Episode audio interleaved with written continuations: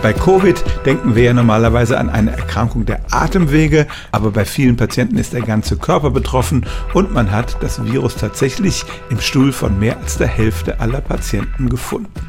Also da kann das Virus schon mal sein. Die Frage ist, wird es durch Pupsen verbreitet? Und da können wir zurückgehen auf einen Versuch, der in Australien im Jahr 2001 durchgeführt worden ist. Da wollte nämlich eine OP-Schwester von einem meiner Kollegen dort unten wissen, ob sie, wenn sie im Operationssaal pupst, tatsächlich Keime verbreiten kann.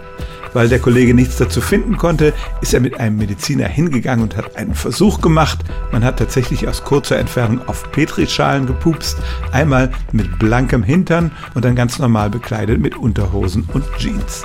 Das Ergebnis war, auf der Petrischale, die dem nackten Po ausgesetzt war, wuchsen tatsächlich Bakterien, auch wenn es in diesem Fall keine schädlichen waren. Die andere dagegen blieb sauber. Offenbar hatte die Hose alle Tröpfchen abgehalten, die Keime verbreiten könnten. Und das ist auch die Antwort bei der Covid-Frage. Tatsächlich könnten wir theoretisch mit unseren Darmwinden Coronaviren ausstoßen, aber auch hier zeigt sich wieder der Nutzen von Masken, die wir alle in Form von Hosen um unseren Hintern herum tragen.